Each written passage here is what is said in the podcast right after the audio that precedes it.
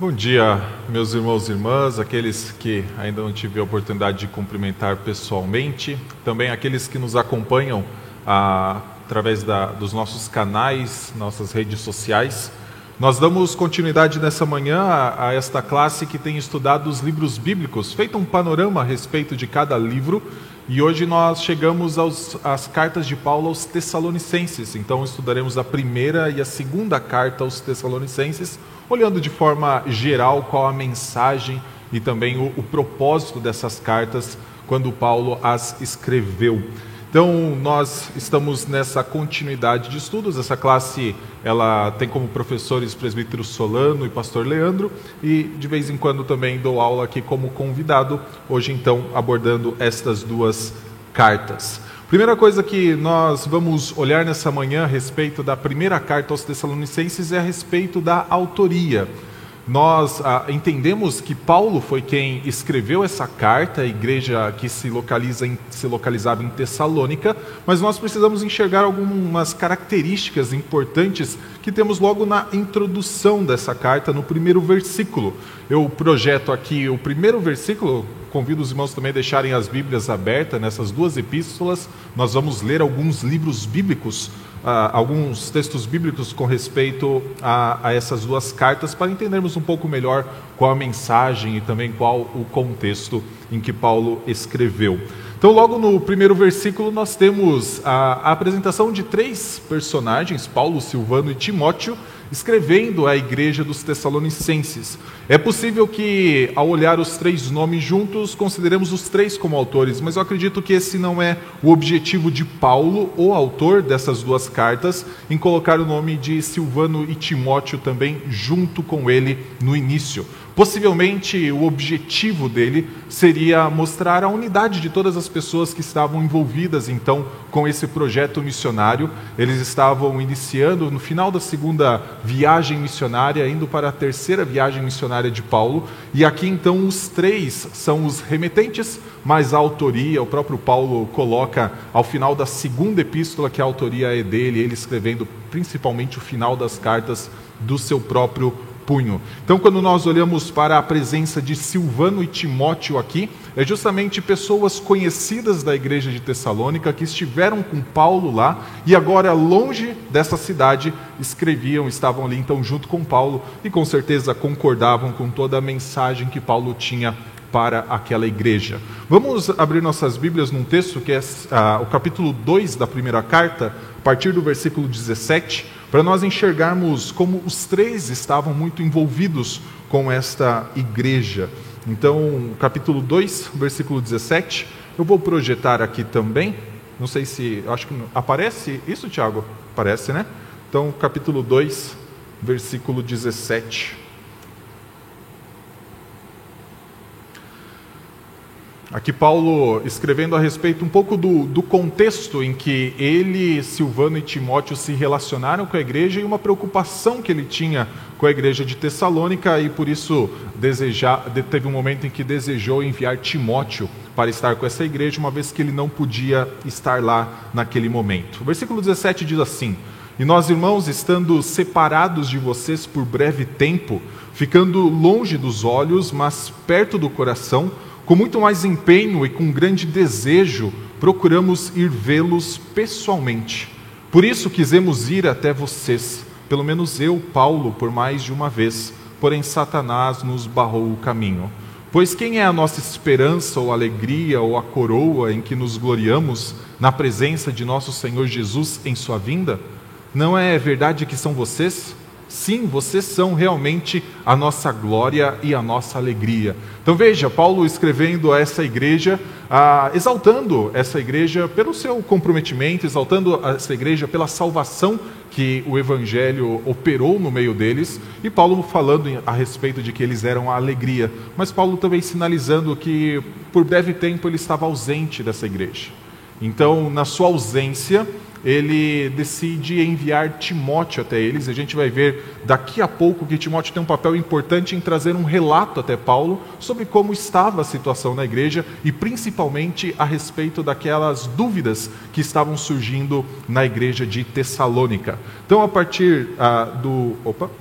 a partir do, versículo, do capítulo 3, versículo 1, diz o seguinte: Por isso não podemos esperar mais, achamos por bem ficar sozinhos em Atenas. Então, Paulo já tinha ido para a próxima cidade na sua viagem missionária, mas ele decide ficar sozinho lá e enviar Timóteo, versículo 2, e enviar o nosso irmão Timóteo, ministro de Deus no Evangelho de Cristo, para fortalecer e animá-los na fé, a fim de que ninguém se inquiete com essas tribulações porque vocês mesmos sabem que fomos designados para isto.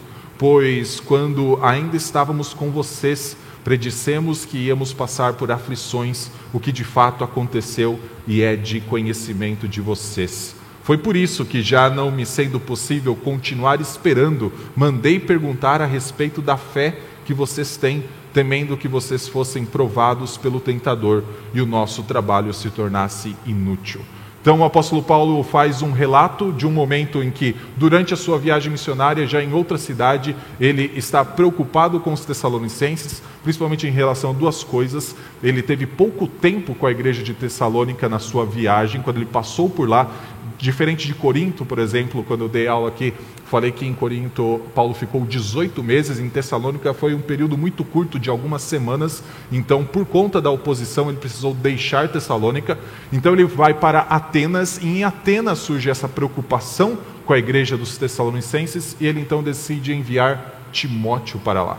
Então ele está mostrando a sua preocupação com a fé dos tessalonicenses, muito inicial ainda, ao mesmo tempo em que ah, poderia ter surgido entre dentro daquela igreja a preocupação com o próprio Paulo, uma vez que Paulo saiu de lá por conta da oposição, e enquanto Paulo viajava, e nós sabemos isso pelos relatos das outras cartas dele, geralmente ele passava por extremas dificuldades por causa da pregação do Evangelho.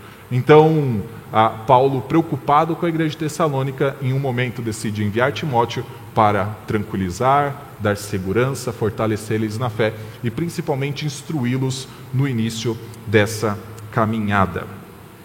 Voltando aqui para a nossa apresentação, então essa autoria de Paulo já nos mostra também uma relação que ele estabeleceu com essa igreja, mesmo que num curto período de espaço, ele passou por aquele lugar, ele, Silvano e Timóteo, e agora eles estão, ele também enviaria Timóteo para estar com aquela igreja para tranquilizá-la.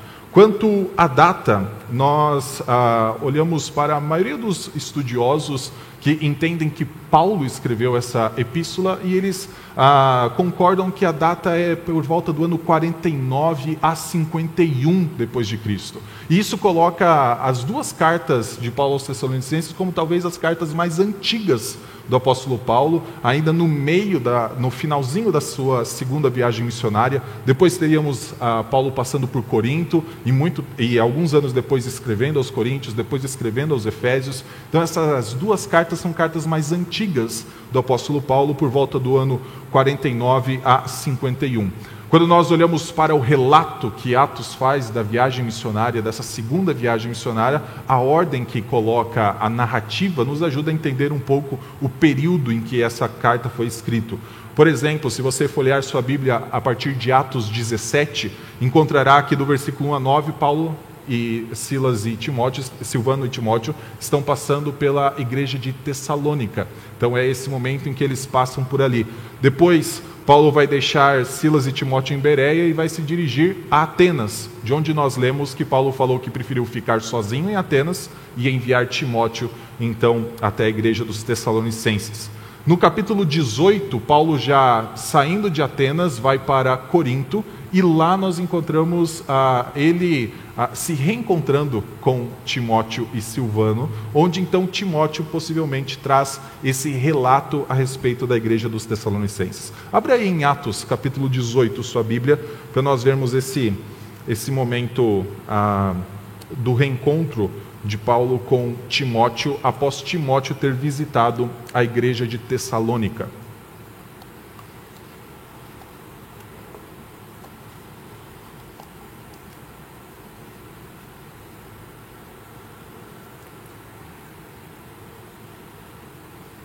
A partir do versículo 5, tem o relato quando Silas e Timóteo chegaram da Macedônia. Paulo se entregou totalmente à palavra, testemunhando aos judeus que Jesus é o Cristo. Isso aqui já na igreja de Corinto. Então, esse é o encontro de Paulo com, com Timóteo, aqui já com Silas, não mais com Silvano, a, a, respeito, onde então Timóteo possivelmente traz esse relato de como estava a igreja em Tessalônica.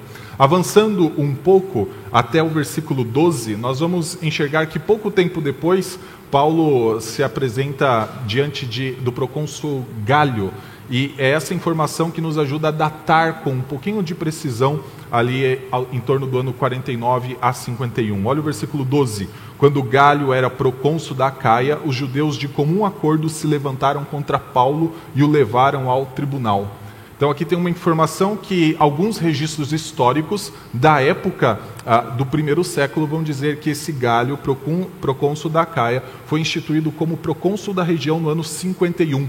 Então, como Paulo se encontra com Timóteo antes desse momento, pode ser que tenha sido algo, e, e, Paulo ficou 18 meses, né, um ano e meio, então foi algo anterior a 51, então, podendo ser ou o ano 50 ou o ano 49. Então, é um período aí de no máximo dois anos. É uma das cartas que a datação é das mais fáceis, apesar de não ser tão precisa, mas o espaço de tempo entre a escrita, né, o, o máximo período em que ela foi escrita, é de no máximo dois anos. E a segunda carta aos Tessalonicenses, da mesma forma. Então, essa informação que nós temos que nos ajuda a entender que possivelmente Paulo escreveu entre o ano 49 e 51 depois de Cristo. Então, Paulo escreve estas duas cartas à, à igreja dos Tessalonicenses, justamente com o objetivo, uma vez que ele passou brevemente, a gente vai ver isso daqui a pouco, os resultados do trabalho de Paulo em Tessalônica, uma vez que ele passou brevemente por essa região, então ele se corresponde para responder algumas dúvidas e também para tranquilizá-los quanto ao ministério que Paulo estava tendo nas outras igrejas.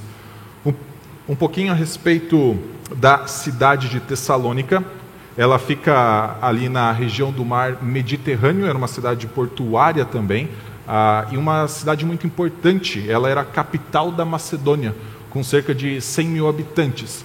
E toda a cidade do primeiro século, com ah, um tamanho desse de 100 mil habitantes e também com um porto localizado muito perto, geralmente se tornava também um centro cultural, tanto das religiões pagãs, mas principalmente, uma vez que todos os textos do Novo Testamento são escritos no período do Império Romano, também essas cidades se constituíam um local de culto e de adoração ao imperador. Que era este culto? Geralmente as pessoas que comercializavam precisavam se envolver com essa relação cultual com, com o imperador, ou às vezes até mesmo com a, parentes do imperador, justamente para garantir o seu direito a comercializar. Quando lemos, por exemplo, a carta aos Tessalonicenses, a segunda carta, é possível que Paulo esteja falando em um determinado momento de pessoas que desorganizaram a sua vida justamente por conta do envolvimento com este culto ao imperador. Então Paulo escreve a carta para exortá-los a se afastar dessa idolatria e voltar a, a, ao culto verdadeiro ao único Senhor. Apocalipse é envolvido muito nessa relação. Sempre que João escreve, uma das preocupações dele é que os cristãos estavam misturando os cultos, vamos dizer assim. Eles estavam, ora, ah, para garantir os seus direitos nessa terra, de comercializar, de ter, então, algumas benesses sociais, muitas vezes sacrificando o culto ao único e verdadeiro Deus. Então, essa é uma região muito fiz um pequeno destaque para enxergar um pouco mais, uma vez que o texto é, é, o mapa é um pouquinho pequeno, mas essa é uma região então muito importante, é a capital da região da Macedônia e é para esta igreja que Paulo escreve. Vamos falar um pouquinho sobre Paulo ah, em Tessalônica. Aqui eu não lembro, presbítero Solano, geralmente as pessoas fazem perguntas no meio da aula, no final. Posso seguir e deixo para o final. Ok. Então, qualquer dúvida que os irmãos tenham, reserve ao final que nós responderemos, também por conta da transmissão que está na internet. A, estadia de Paulo em Tessalônica, então eu falei antes, foi por um breve período de tempo, e nós temos esse relato em Atos capítulo 17. Abre aí sua Bíblia, então, em Atos capítulo 17, nós vamos destacar ah, algumas coisas a respeito da passagem de Paulo durante a sua segunda viagem missionária em Tessalônica. Atos 17, a partir do versículo 1.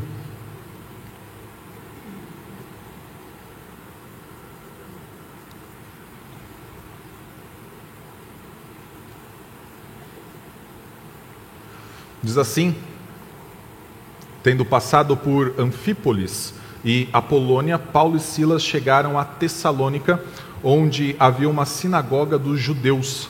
Paulo, segundo o seu costume, foi procurá-los e por três sábados discutiu com eles a respeito das Escrituras, expondo e demonstrando ter sido necessário que o Cristo padecesse e ressuscitasse dos mortos. Então a primeira coisa que a gente vê é Paulo mantendo o seu costume de primeiro falar aos judeus, geralmente se dirigindo às sinagogas aos sábados, e sempre que tinha a oportunidade de se dirigir a esse grupo, Paulo terminava suas mensagens exaltando a ideia de Cristo como ressuscitado, esta realidade, este fato que é tão central para a fé cristã.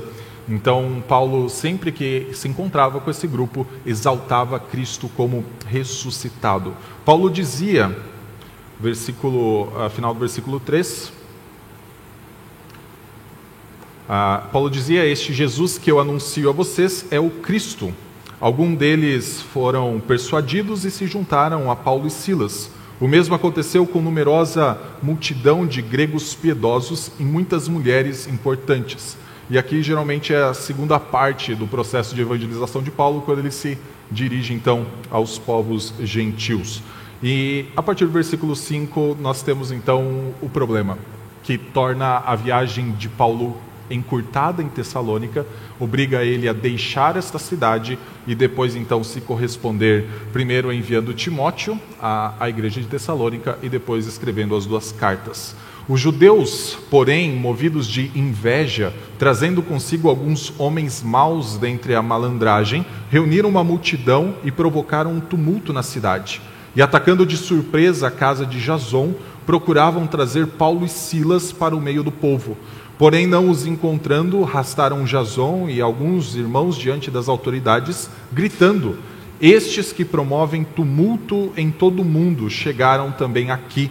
E Jason os hospedou na casa dele. Todos estes agem contra os decretos de César, dizendo que existe outro rei chamado Jesus. Então, nós temos um grupo de judeus que ah, entendeu a mensagem de Paulo, se converteu diante ah, da ideia da necessidade de Cristo como Salvador.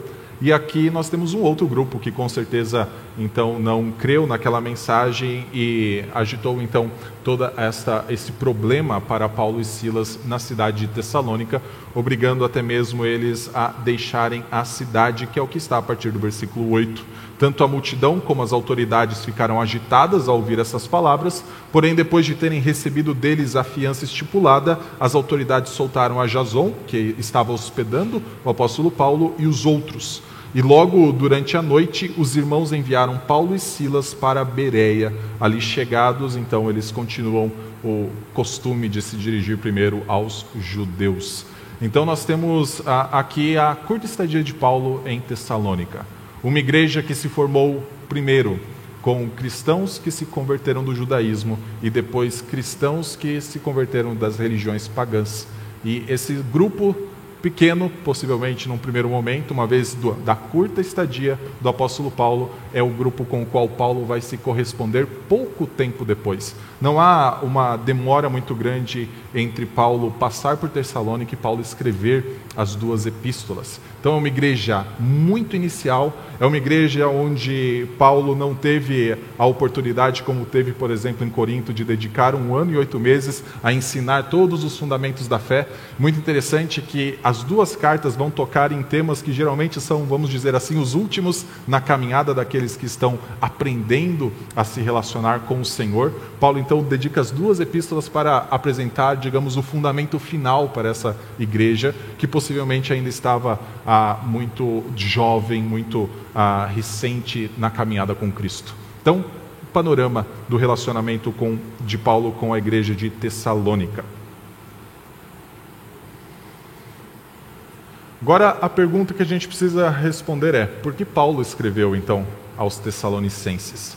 as duas cartas têm propósito semelhante, com umas diferenças. Eu vou destacar em momentos, ah, em momento oportuno, a diferença da segunda carta de Paulo aos Tessalonicenses. Mas esta relação de pouco tempo, ela nos ajuda a entender o porquê Paulo escreveu, então, esta primeira carta.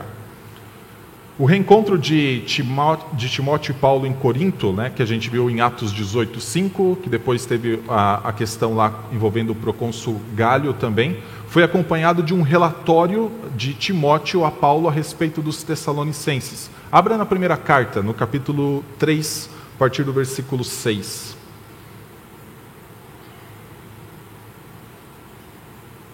Primeira carta aos Tessalonicenses, capítulo 3, versículo 6.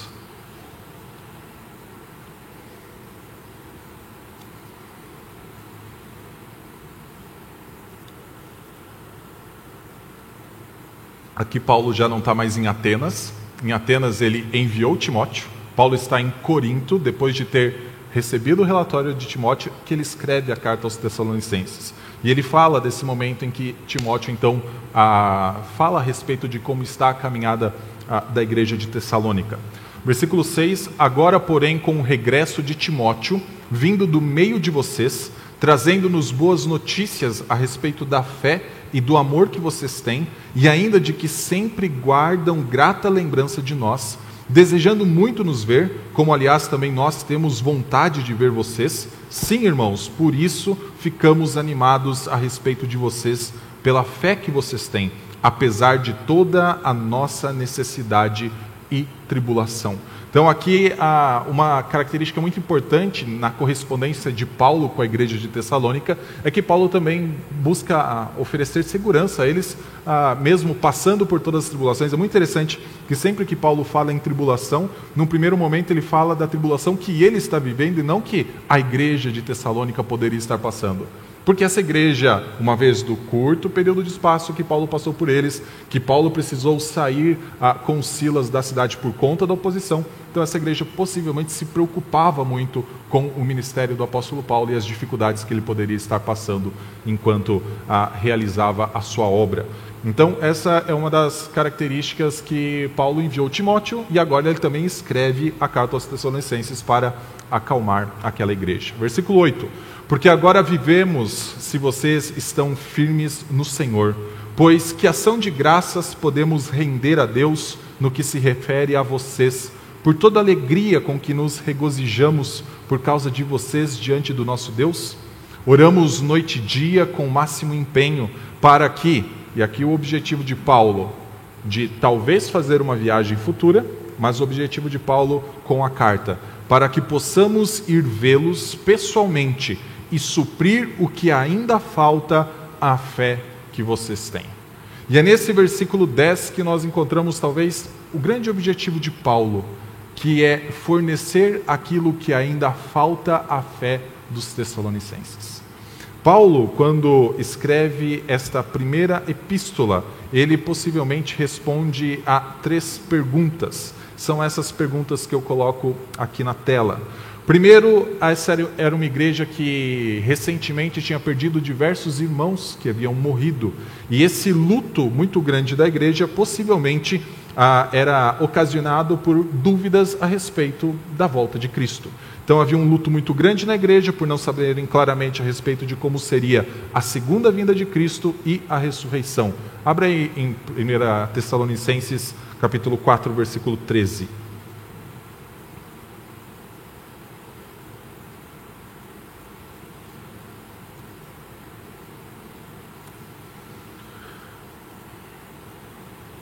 Então, essa é a primeira situação que leva Paulo a se corresponder. É o desejo de Paulo ir pessoalmente, mas ele aproveita com certeza a carta para falar a respeito disso. Irmãos, não queremos que vocês ignorem a verdade a respeito dos que dormem. Os que dormem aqui são os que faleceram recentemente na, na igreja de Tessalônica, para que não fiquem tristes como os demais, que não têm esperança. Então, essa possivelmente é uma das razões. Uma igreja que estava entristecida por conta da perda de irmãos preciosos, irmãos amados, e que possivelmente estava, uma vez da sua juventude na fé, uma vez de terem começado o ressentimento na fé, ainda não entenderem completamente a respeito da volta de Cristo e principalmente da ressurreição dos mortos. Essa é a primeira razão que leva Paulo a escrever. Segunda, que está no capítulo 5, versículo 1 e 2, abra aí, capítulo 5, versículo 1 e 2, nós temos a Paulo então falando a respeito do tempo em que aconteceria o dia do Senhor ou a volta de Cristo. Essa talvez era uma das dúvidas também da igreja de Tessalônica. Irmãos, no que se refere aos tempos e às épocas, não há necessidade de que eu lhes escreva, porque vocês sabem perfeitamente que o dia do Senhor vem como ladrão à noite. Então, aqui, possivelmente, uma das dúvidas da igreja, uma vez que é uma igreja jovem uma igreja que Paulo não conseguiu desenvolver um trabalho longo, duradouro de ensino rotineiro. Uma das dúvidas da carta, com certeza que a carta está respondendo, é a respeito da volta do Senhor. E a terceira questão, que está no versículo 3, no capítulo 3, versículos 3 a 4, é um questionamento a respeito da duração das tribulações. Então, abra aí capítulo 3, versículos 3 a 4.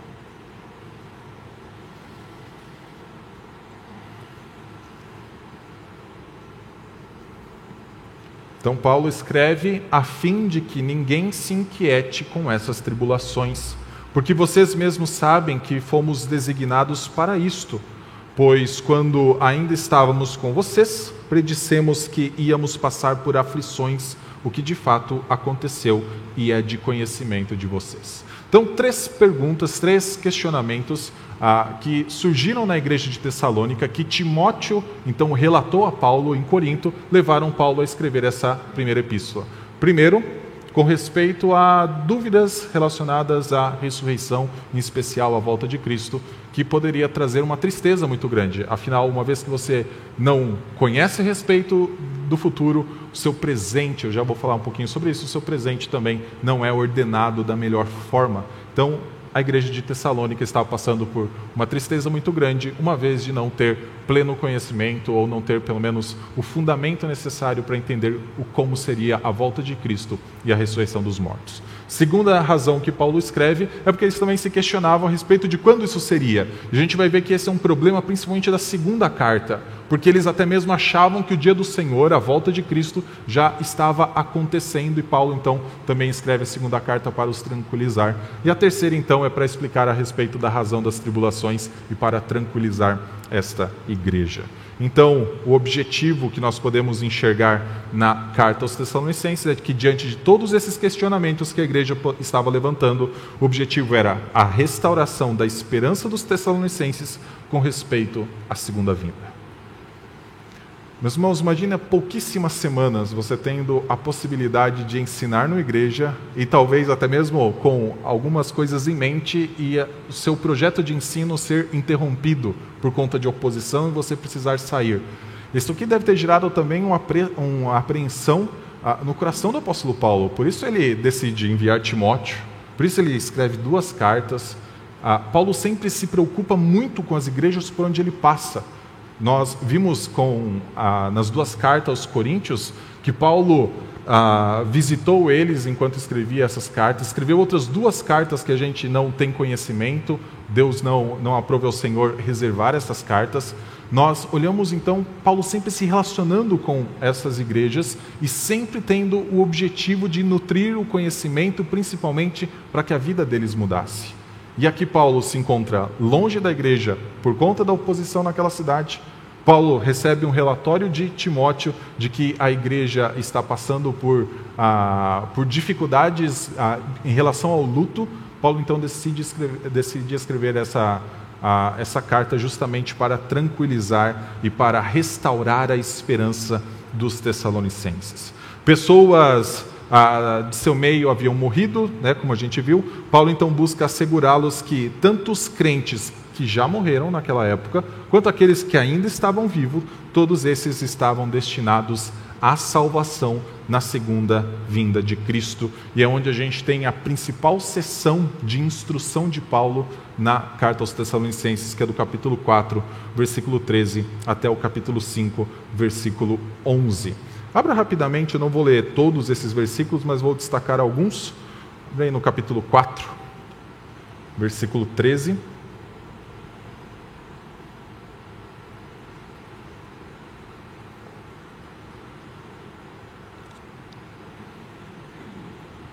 Primeira coisa que a gente já viu, né? Paulo então fala a respeito da dificuldade que os tessalonicenses estavam tendo com a questão do luto e a respeito da incerteza com relação ao futuro.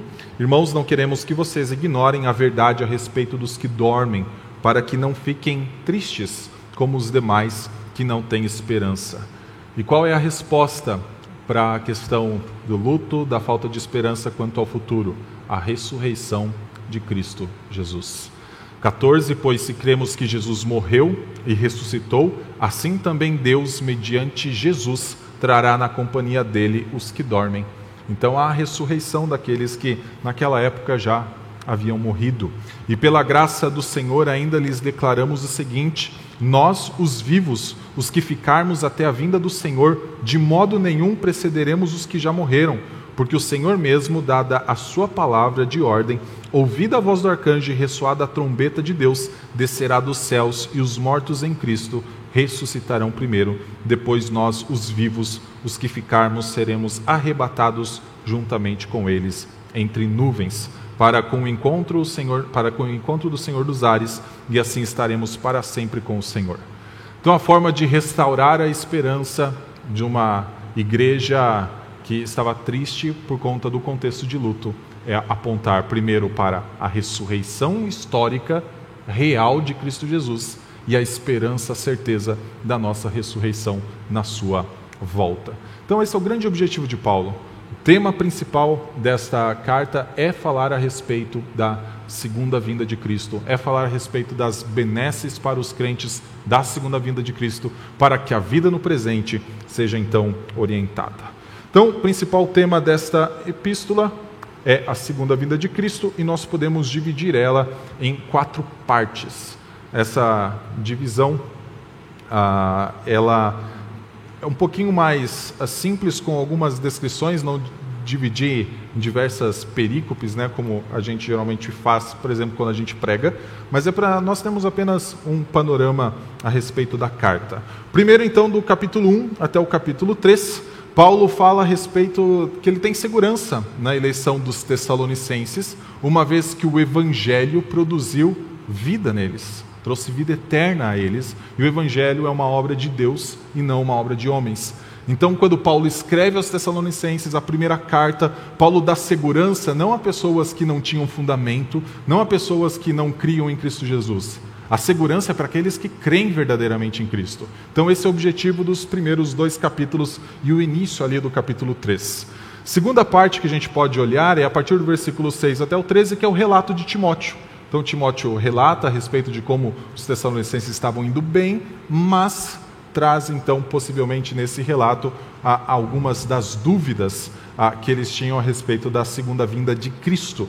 Então, Paulo diz que gostaria de estar com eles, para fornecer a eles o que faltava na fé deles. Então, ali nós temos a razão, a, o relato de Timóteo é a razão, vamos dizer, imediata, mas por trás tem toda a questão a, que os tessalonicenses estavam vivendo.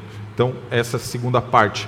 Terceira parte é onde nós temos a instrução da carta com respeito à segunda vinda de Cristo. Então, como nós lemos aqui um trecho, ah, principalmente do destino daqueles que já morreram e também a, a ressurreição de todos, que era aqueles, a, a ressurreição dos que já morreram e a transformação então daqueles que se encontrarão ainda vivos na vinda de Cristo. E por fim, tem uma série de instruções, depois das, da instrução, uma série de exortações envolvendo como deveria ser a vida presente dos Tessalonicenses. Uma vez que tem essa esperança futura da volta de Cristo, da certeza da ressurreição, isso tem um impacto presente na vida de todos. E o objetivo de Paulo é que eles deveriam viver então de uma maneira santa, aguardando a volta do Senhor. Então, tema da Epístola aos Tessalonicenses, a volta de Cristo, essas quatro divisões, justamente para assegurar aos Tessalonicenses a respeito da ressurreição futura, da segurança da igreja e da eleição deles em Cristo Jesus. Primeira carta, falando sobre segunda vinda. Segunda carta, falando sobre segunda vinda com alguns aspectos diferentes, e é isso que nós vamos ver a partir de agora. Rapidamente, com relação à autoria, é também escrita por Paulo, também com a saudação inicial contendo Silvano e Timóteo, pessoas importantes para aquela igreja de Tessalônica, mas nós temos ao final da segunda carta a informação de Paulo que ele escreveu também aos Coríntios, dizendo que ah, a saudação final é escrita do próprio punho. Ou seja, Paulo, em vários momentos, possivelmente fez uso de uma espécie de secretário, alguém que escrevia enquanto ele ditava os seus pensamentos, então esse secretário escrevia. Pode ter sido o Silvano, pode ter sido o Timóteo, ah, pode ter sido outra pessoa, mas o pensamento, as ideias, a argumentação é tudo de Paulo, e Paulo faz questão de assegurar que a segunda carta também, a saudação, faz parte, ah, foi escrita do próprio punho dele. A data é também por volta do ano 49 e 51 depois de Cristo, uma vez que Paulo se correspondeu de forma muito rápida com essa igreja. Paulo passou de forma rápida e fez questão de escrever duas cartas quase na mesma sequência. A gente vai ver que a segunda carta é escrita porque ele escuta a respeito de alguns problemas. Se na primeira está respondendo mais a questionamentos e também fornecendo a esperança, na segunda há um problema que talvez leve, motive ele a escrever esta carta. Então, o ano também ali 49, 51, justamente por conta daquele aspecto histórico de que Galho era procônsul da Acaia, e nós temos documentos ah, da mesma época aí da Epístola aos Tessalonicenses que falam ah, que ah, Galho foi instituído governante daquela região por volta do ano 51. Por que Paulo escreveu a segunda ah, carta aos Tessalonicenses? Uma das preocupações de Paulo, quando ele escreveu a primeira carta aos Tessalonicenses, foi que, uma vez que eles agora saberiam um pouco mais, em mais detalhes, a respeito da segunda vinda, do futuro, eles deveriam buscar uma vida de santidade desde o presente. E quando nós olhamos para a segunda carta, Paulo encontra um problema nessa igreja, alguém traz um relatório, ou ele fica sabendo a, a, respeito de alguma coisa que estava acontecendo na igreja e que o motiva a escrever a segunda carta. É possível que ele tenha recebido, após escrever a primeira carta, outro relatório informando da forma desordenada como algumas pessoas estavam vivendo. Então, abra aí em 2 Tessalonicenses, capítulo 3, versículo 11.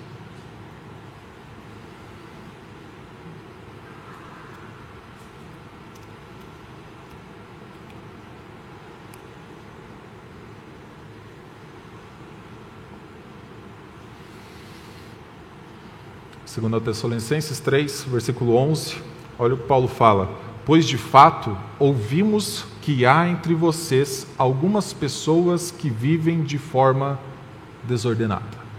Essa talvez seja uma das, das razões. Existe outra também que eu vou apresentar daqui a pouco, mas uma das razões que quando Paulo ah, começou a ditar para aquele que ah, redigiu a carta, que ele precisava escrever, com certeza estava na mente de Paulo essa situação que ele se delonga durante bastante tempo. No versículo 12 fala, antes ele fala também a respeito dessas pessoas. Uma das coisas que essas pessoas que vivem de forma desordenada estavam fazendo é que elas não trabalhavam, né? Então o que elas não estavam fazendo, mas se intrometem na vida dos outros. A essas pessoas determinamos e exortamos no Senhor Jesus Cristo que trabalhando tranquilamente comam o seu próprio pão Quanto a vocês, irmãos, não se cansem de fazer o bem.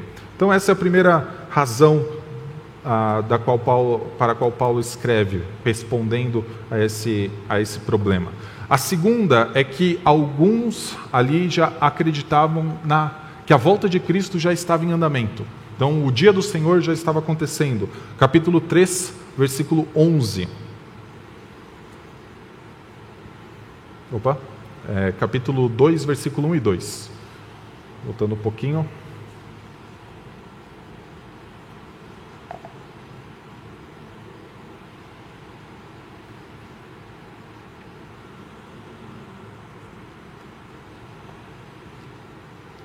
Irmãos, no que diz respeito à vinda de nosso Senhor Jesus Cristo e à nossa reunião com Ele, Pedimos que vocês não se deixem demover facilmente de seu modo de pensar, nem fiquem perturbados, quer por espírito, quer por palavra, quer por carta, como se procedesse de nós, dando a entender que o dia do Senhor já chegou.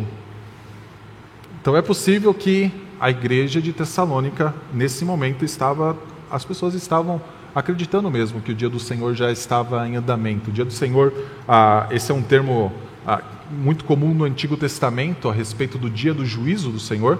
Paulo aqui está falando a respeito desse dia futuro, né? geralmente nós usamos também o termo dia do Senhor para falar a respeito do domingo, não é este o caso, falar a respeito do dia futuro da volta do Senhor Jesus Cristo. Então, Paulo também usa a segunda carta para responder esta questão. Assim, e, ah, e também para falar a respeito de tribulações que eles passavam de forma semelhante à primeira. Vai para o capítulo 1, versículo 4. Lembrando que Paulo sempre fala das tribulações dele, é bem interessante isso. Aqui é o único momento nas duas cartas que Paulo fala das tribulações dos Tessalonicenses. Versículo 4: É por isso que nós mesmos nos orgulhamos de vocês nas igrejas de Deus, por causa da perseverança e da fé que vocês demonstram em todas as perseguições e tribulações que estão suportando. Então, também três questões. Na primeira carta, as três questões eram o luto daquela igreja, a, a pergunta a respeito de quando é a volta de Cristo e também a questão das lutas do apóstolo Paulo. Agora, a questão tem a ver com ah, se o dia de Cristo já está em andamento, a vida de pessoas que não estavam organizadas, pessoas que não estavam buscando a santidade, mas estavam se afastando, parece ah, do compromisso da fé do Evangelho e essa questão também das tribulações que a igreja de Tessalônica poderia estar passando. Então, nós encontramos que o objetivo de Paulo com a carta era principalmente tranquilizar os tessalonicenses com respeito à volta de Cristo e fortalecê-los diante da perseguição. Então, Paulo diz: ainda não é o momento, ainda não chegou a volta de Cristo, ah, ela virá, mas tem algumas coisas que vêm antes, e é isso que ele fala, então, na carta. Qual é o tema e a estrutura? E a gente vai olhar algumas coisas nessa carta. Assim como em 1 Tessalonicenses, o tema principal da carta é a segunda vinda de Cristo com mais detalhes sobre o que antecederia. Paulo não se preocupa tanto na primeira carta em falar com o que antecederia a volta de Cristo, mas sim com os benefícios da volta de Cristo para pessoas que eram crentes em Cristo Jesus. Qual o benefício? A ressurreição entre os mortos para aqueles que já morreram, a transformação, o encontro e a vida eterna com o Senhor para todo sempre. Então a gente tem que agora Paulo vai falar assim: tem algo que acontece antes. E é esse o objetivo dele em tranquilizar os Tessalonicenses para dizer: ainda não chegou o momento. Vai chegar, mas ainda não chegou o momento. Então, capítulo 1, nós encontramos que Paulo fala a respeito do duplo propósito da revelação de Jesus Cristo na sua segunda vinda. A gente vai ler versículo 9. Abre aí, capítulo 1, versículo 9.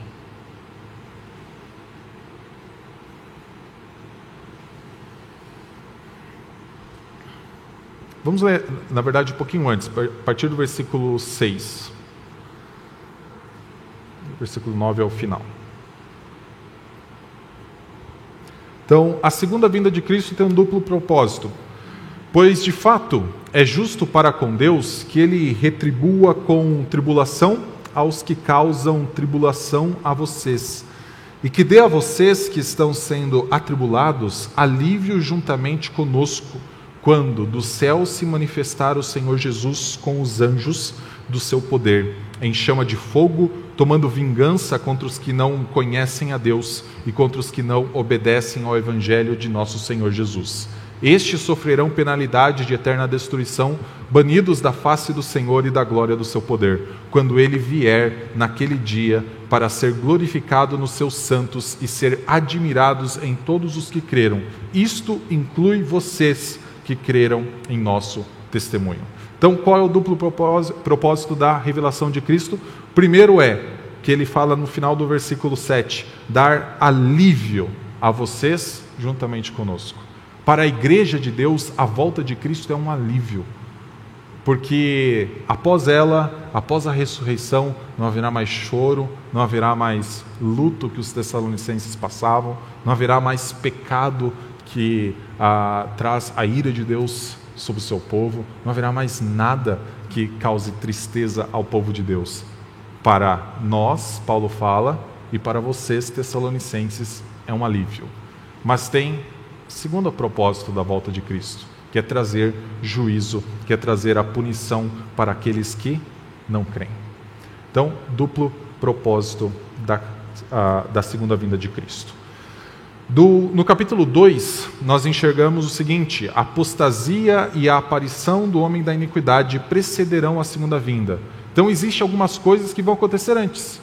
Nós ouvimos ah, Jesus falando no sermão profético dele, Mateus 24, a respeito do amor que esfriará, a respeito das tribulações, a respeito de dias terríveis, que se o próprio Senhor não abreviasse, até mesmo os eleitos não seriam salvos. Paulo está falando dessas coisas.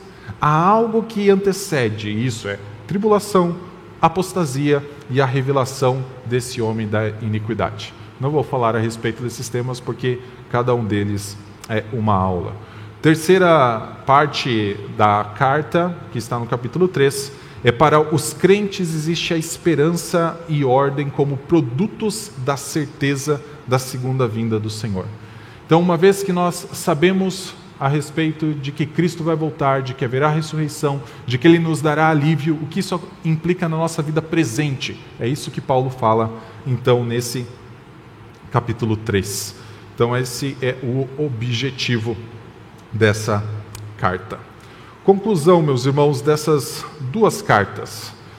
E é uma conclusão ah, que acompanha muitas das cartas do Novo Testamento que falam a respeito da volta de Cristo. Tudo o que Deus fala a respeito do futuro é para que a vida no presente mude, ou para que a vida no presente se fortaleça.